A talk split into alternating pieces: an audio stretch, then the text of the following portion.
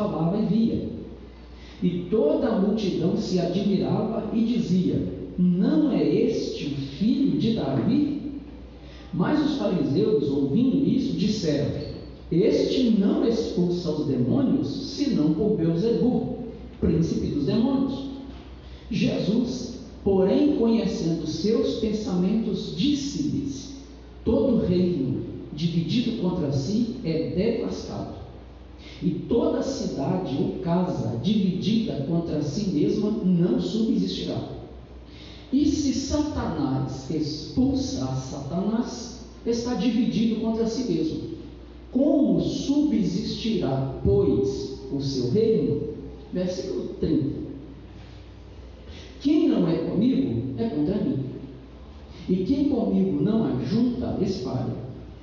Portanto, eu vos digo: todo pecado e blasfêmia se perdoará aos homens, mas a blasfêmia contra o Espírito não será perdoada aos homens. E se qualquer disser alguma palavra contra o filho do homem, ser-lhe-á perdoado. Mas se alguém falar contra o Espírito Santo, não lhe será perdoado, nem neste século, nem no futuro. Amém. Graças a Deus. Pode se sentar, meus irmãos. Então, meus irmãos, aqui o resumo do fato. Como sempre, aqueles homens religiosos faziam oposição a Jesus. E eles faziam oposição a Jesus não porque eles não conhecessem a palavra de Deus, pelo contrário, porque eles conheciam. E eles não aceitavam que Jesus, vindo do céu, revelasse o que estava no coração deles. E também Jesus mostrava para eles a forma como eles estavam interpretando as Escrituras. E todas as vezes que Jesus falava a verdade das Escrituras, eles se sentiam doídos com isso. E aí eles vão perseguindo Jesus no decorrer do tempo, conforme os irmãos sabem. Nessa ocasião aqui, um grupo de pessoas trouxe até Jesus um homem que estava endemoniado e por causa disso esse homem estava cego e mudo. Aí Mateus está dizendo que ele ficou tão curado, ou seja, foi tão liberto, ou liberto totalmente, liberto completamente dos demônios que estavam dominando, que ele passou a falar e ver. Isso deveria ser um motivo para todo mundo que está ali não só ficar admirado, mas ficassem maravilhados e ficar felizes com o que tinha acontecido. Ora, primeiro que o homem estava sendo escravo do diabo. O homem estava possuído. Segundo, o homem não falava e nem via. Aí quando o homem é liberto, o homem fala e vê.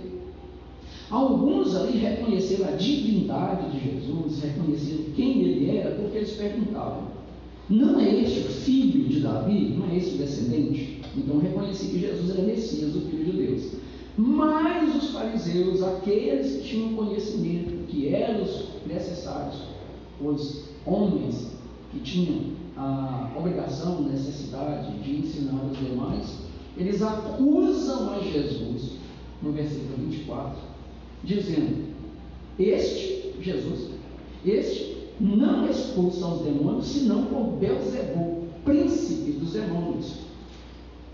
Eles fazem uma acusação dizendo que Jesus não estava fazendo outra coisa a não ser recebendo o poder do príncipe dos demônios para expulsar um demônio. Era como se Jesus e o, e, o, e o, diabo fossem parceiros e eles tivessem feito um acordo, e todas as vezes que Jesus ordenasse a um demônio para sair, o demônio saía porque esse é o acordo feito. Aí vejam bem onde vai chegando a cegueira dos homens. Eles estavam atribuindo o poder de Jesus aos demônios. E isso, eles não falaram gritando no meio dos outros, falaram entre si. Mas o texto está dizendo que Jesus conhecia os pensamentos. Eles estavam falando aquilo que eles já haviam pensado, imaginado, aquilo que eles criam. E Jesus então disse para eles: Todo reino dividido contra si mesmo é devastado. E toda cidade ou casa dividida contra si mesma não subsistirá. Ou seja, se um reino se dividir e degladiar entre si, a tendência é que esse reino desapareça, ele vai ruir.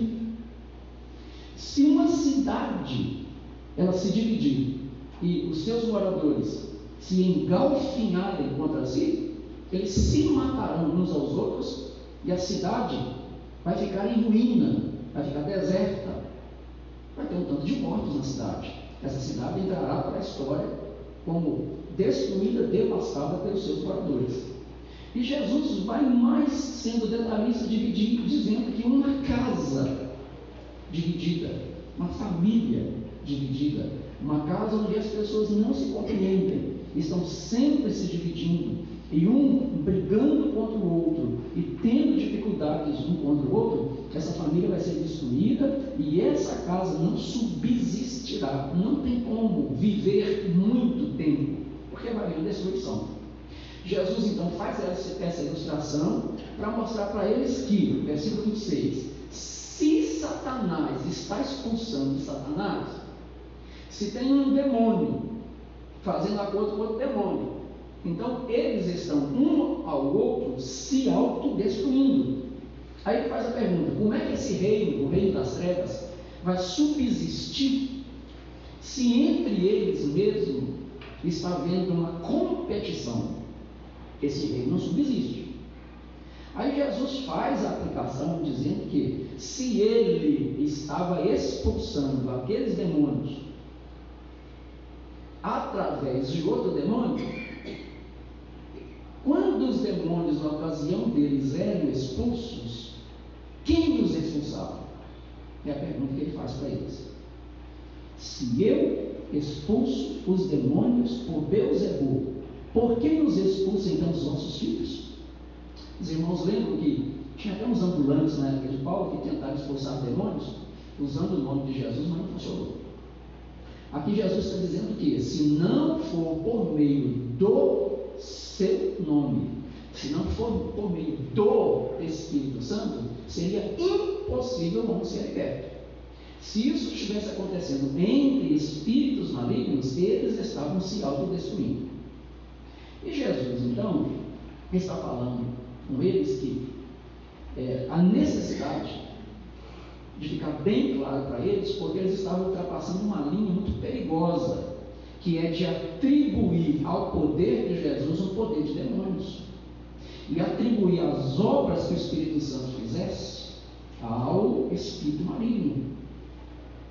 Então ele diz para eles: quem não se ajunta comigo, espalha. Quem não é por mim é contra mim. Então vocês não estão do meu lado, vocês não estão comigo, embora conheçam a palavra de Deus. Então vocês estão criando uma situação difícil. E, criando essa situação difícil, vocês estão, é, da mesma forma, criando um outro problema com o Espírito Santo. E aí Jesus vai falar com eles que é, pecado e blasfêmia são perdoados quando isso chega a atingir a Deus e a Jesus. E tem pessoas que de fato blasfemam contra Deus e blasfemam contra Jesus. Existem pessoas que até são crentes e que falam mal de Deus e falam mal de Jesus. Se o ímpio só falasse, né, a gente não levaria em conta, mas como um crente fala, já é perigoso.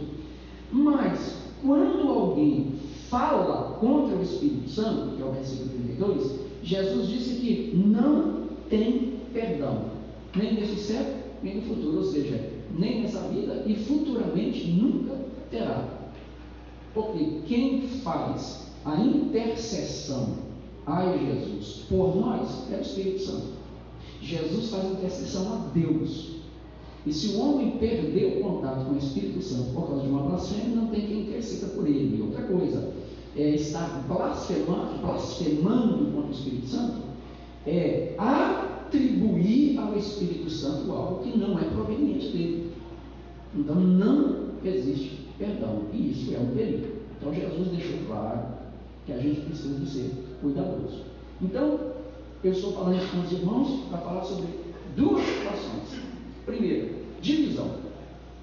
Jesus está dizendo que reino, cidade ou casa. Reino, cidade ou casa. Divididos, eles não subsistirão. Qual é o fim disso? Acabar, terminar. Se houver conflitos e conflitos não forem resolvidos e os conflitos continuarem existindo, a tendência é que isso se acabe. Um vai destruindo ao outro. Eu lembro de uma recomendação que Paulo falou para os irmãos, quando ele escreve, dizendo assim: Vede que vos não mordeis e devoreis uns aos outros. Então existe esse perigo. E aí, quando a gente dá uma olhada na história, ao longo da história, nós vamos ver alguma coisa acontecendo assim.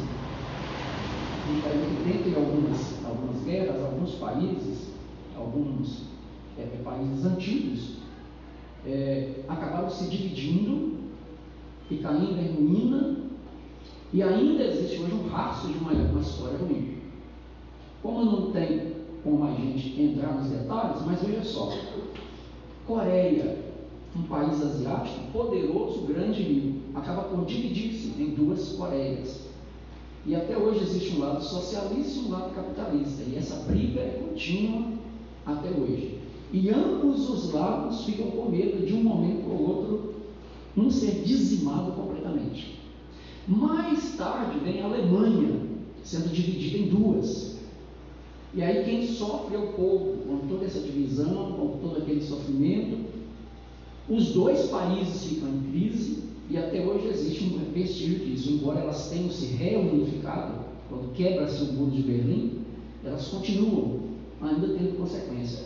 E aqui no Brasil nós temos algumas cidades que foram divididas por causa de pressões internas e externas. Eu mesmo morei numa cidade, nasci numa cidade onde é, em toda a região de Minas e Espírito Santo houve uma época em que havia houve a guerra do contestado. E na minha cidade, uma parte alta da cidade era Minas, a parte baixa da cidade era Espírito Santo. Então havia duas delegacias, uma no Espírito Santo e uma de Minas. Havia duas escolas, dois colégios, todas essas instituições, duas prefeituras. À medida que o tempo foi passando, essas pressões foram havendo e o povo da cidade começou a brigar e a criar confusão entre si. De maneira que a, as polícias local não conseguiam atender a demanda de nenhum dos dois e elas próprias começaram a brigar entre si. E aí até que vem tropas de fora para tomar o poder, para pacificar, houve um problema. Então quando eu nasci, haviam feito a pacificação há cinco anos antes, mas até hoje existe vestígio do dano que se causou em alguns, alguns, algumas cidades do Brasil, ainda vivem isso, tanto Minas quanto Espírito Santo, quanto outros lugares onde houve alguma coisa semelhante. Acredito que a maioria dos irmãos conhecem é, pelo menos um pouco dessa história. Bem, nós todos somos servos de Jesus e nós temos um único alvo: chegar no céu. A nossa única intenção é de nós caminharmos para chegar no céu, que é o nosso alvo. Nenhum crente que está bom da cabeça pensa em caminhar com Jesus para ficar nessa terra e perder a oportunidade da salvação. Todo crente luta para chegar no céu. Só que até chegar no céu existe um caminho. E no meio desse caminho nós temos muitos obstáculos. Como qualquer outro lugar que você for, você tem obstáculos. Todo caminho que você for percorrer, você vai encontrar é, perigos, você vai encontrar pessoas boas, pessoas más, você vai encontrar horários bons para se transitar e horários que não devem se transitar, você vai encontrar dificuldades ao longo do caminho. Então, é, é a trajetória que se faz. Então, existem os perigos, existem as dificuldades ao longo do caminho. Nesse caminho que nós estamos indo rumo ao céu, nós também encontramos as dificuldades, nós encontramos os obstáculos. Nós temos um tentador em comum, que ele luta para te perturbar, mas ele luta também para me perturbar. É um inimigo em comum, que ele luta o tempo todo para nos desarmar do poder que Deus nos deu para vencê-lo, porque se nós formos desarmados do poder que Deus nos deu, ele nos vence. E a intenção do inimigo é destruir a igreja, isso sempre foi e continuará sendo o alvo principal dele. Porque se destruir a igreja, ele destrói cada crente individual. Então a intenção do inimigo sempre é essa. Então, a nossa luta contínua é para nós permanecermos no caminho do Senhor e não sermos alvo do inimigo. Portanto, irmãos, nós precisamos de ser cuidadosos quando ao longo do caminho nós encontrarmos algum sinal, algum vestígio de que dentro, em nosso meio, está havendo pressões ou que existam pressões vindo de fora para tentar nos dividir. Isso aí é um perigo. E dentro da igreja acontece isso porque existem pessoas inconformadas, existem pessoas insatisfeitas, existem pessoas que não gostam disso, não gostam daquilo, não gostam daquilo outro, não aceitam isso ou aquilo outro, e às vezes nem a própria Bíblia, alguns crentes não aceitam. É, às vezes a gente ouve até alguns líderes contradizendo a Bíblia que a gente fica horrorizado. Por que, que o sujeito é um líder, mas ele está contra a própria Bíblia e ensinando a igreja está contra a Bíblia? Não deveria existir, mas existe. Então, quando a gente percebe alguns sinais de que podemos estar sendo minados de dentro para fora ou de fora para dentro, a gente precisa de tomar cuidados maiores. Porque se nós começarmos a nos aliar a quem tem desejo de divisão, com certeza esse desejo, esse pensamento não vem de Deus. E essa intenção, irmãos, é que coração já foi cheio pelo diabo. Essa intenção é maligna. E essas coisas às vezes vão acontecendo e as pessoas vão dando razão ao inimigo e vão cedendo às pressões do inimigo. E aí as pessoas, geralmente insatisfeitas, elas começam a criar um grupo de pessoas insatisfeitas e alimentar a insatisfação. E por que, que essas coisas acontecem? Irmãos, elas acontecem por causa do desejo egoísta de que as coisas devam ser todas elas do meu agrado e pela falta de perdão. Só por isso.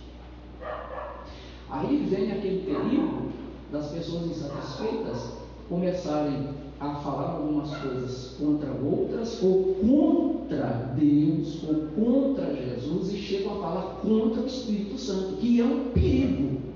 É aquele limite máximo do crente que na sua ira, na sua insatisfação, no seu desgosto, nas suas queixas, começa a falar mal do Espírito Santo. E aí, irmãos, o perigo que a pessoa corre é de ela blasfemar contra o Espírito Santo, perder a salvação e nunca mais poder voltar atrás.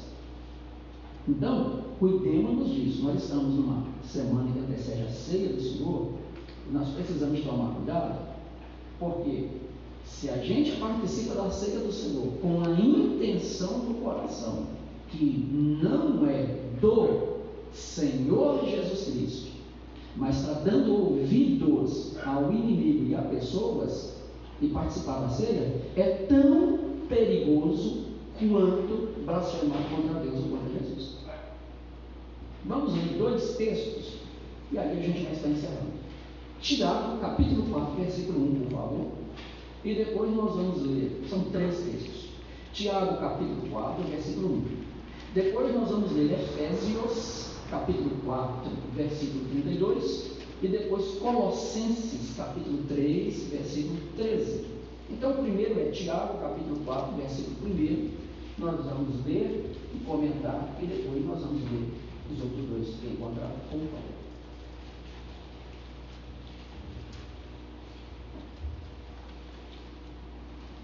Carta de Tiago, capítulo 4, versículo 1.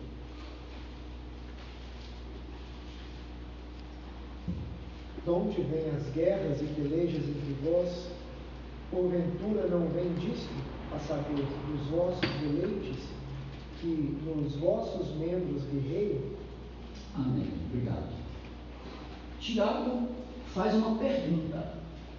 E, o interessante é que a pergunta é feita para a igreja, para crente.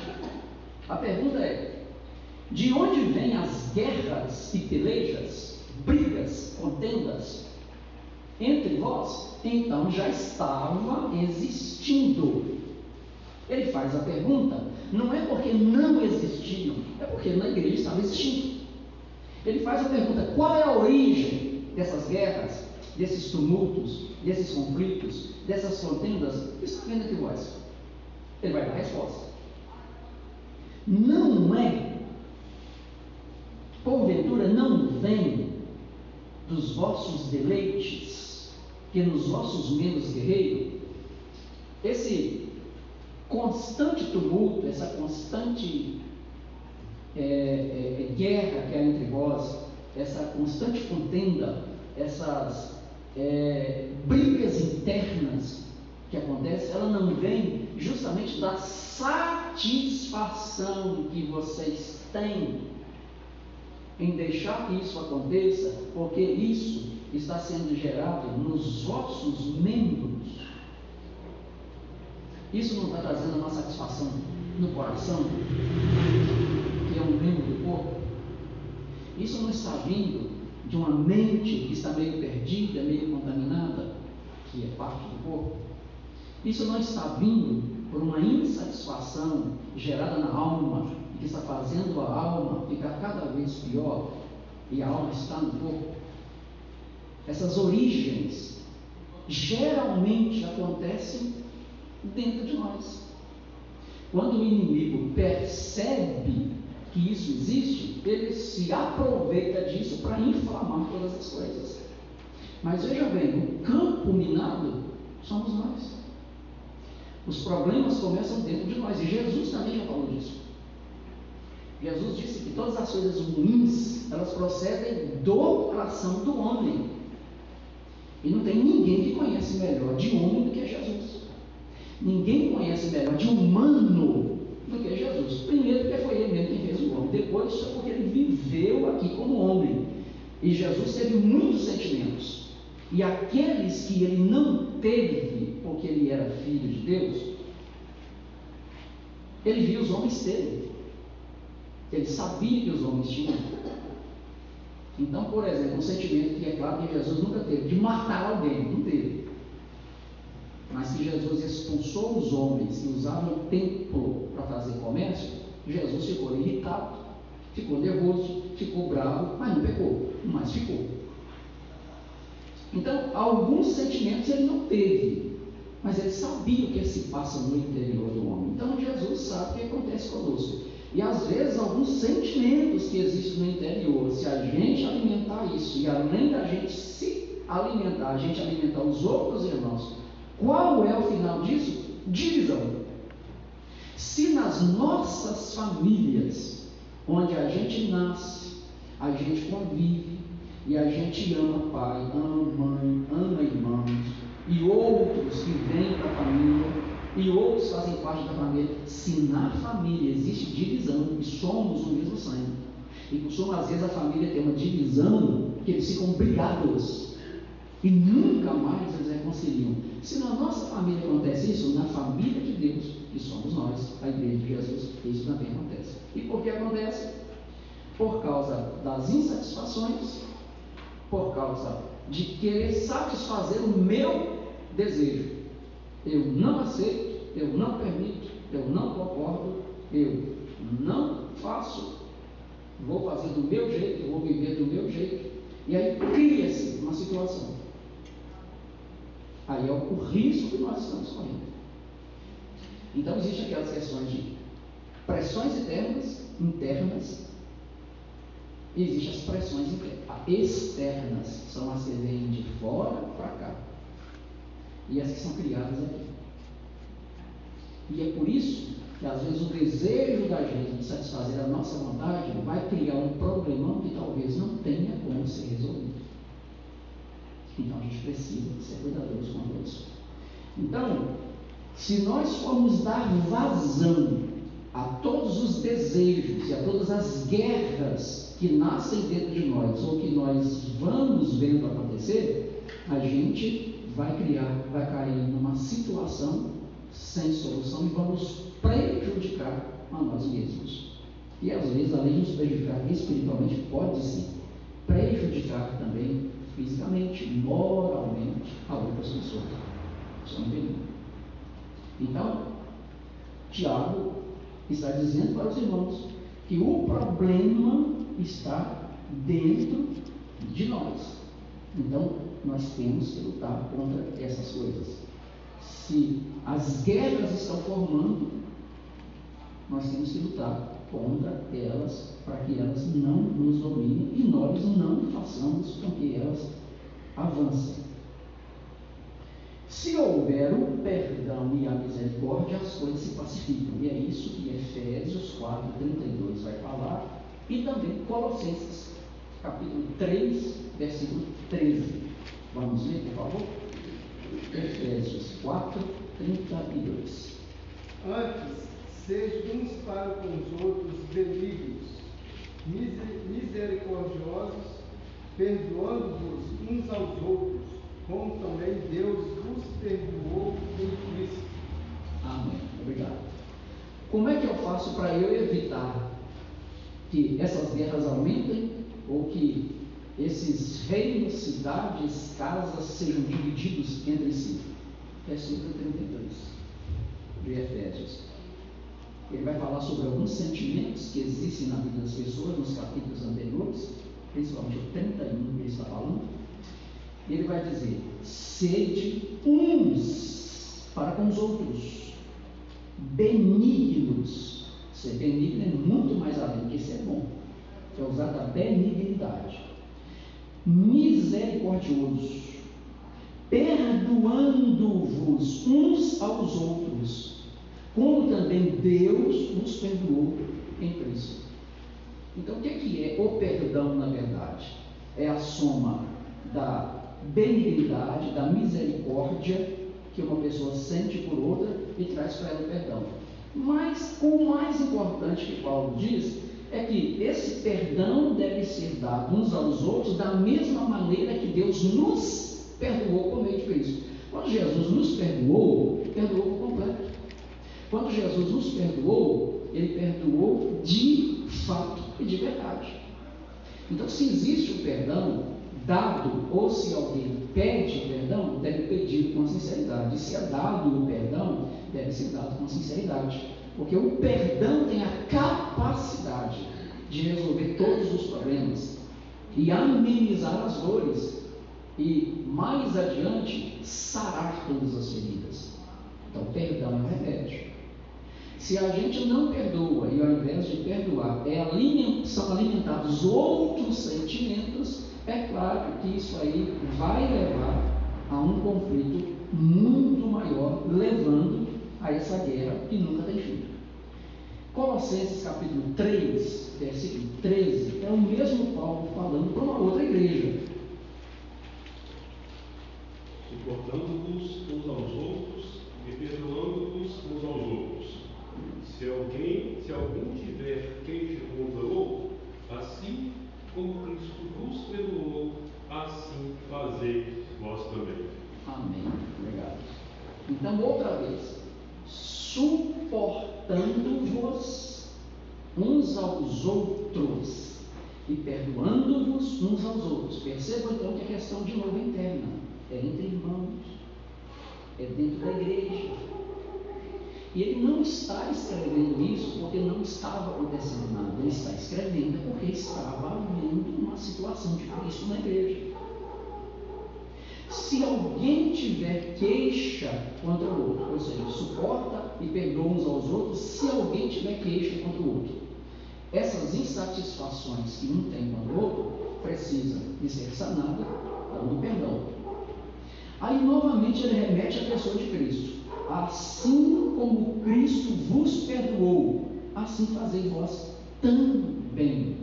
Então não é o meu perdão de qualquer forma, é o meu perdão tendo como exemplo o perdão de Jesus o perdão que ele deu. Às vezes, irmãos, é, é perigoso quando pessoas com insatisfação elas começam a criar motivos. Elas começam a criar subgrupos. Elas começam a criar é, organizações paralelas para poder trazer um mal maior. Só que o mal maior vai cair sobre a cabeça de todo mundo, não é só de alguns. Então, precisamos de ser muito cautelosos com isso, porque, infelizmente, existem é, alguns crentes que são carnais. Existem alguns crentes que, por causa de serem carnais, o inimigo toma posse da mente deles. E eles não conseguem ver 5 centímetros é, com lucidez. Eles acreditam que aquilo que eles estão fazendo é o correto, mesmo que saibam que daqui a pouco isso vai trazer um problema, não. Mas é aquele negócio, eu causo problema para mim, mas não é só para mim, causa problema para os outros. Mas um problema nunca dura um pequeno tempo, ele dura um longo tempo.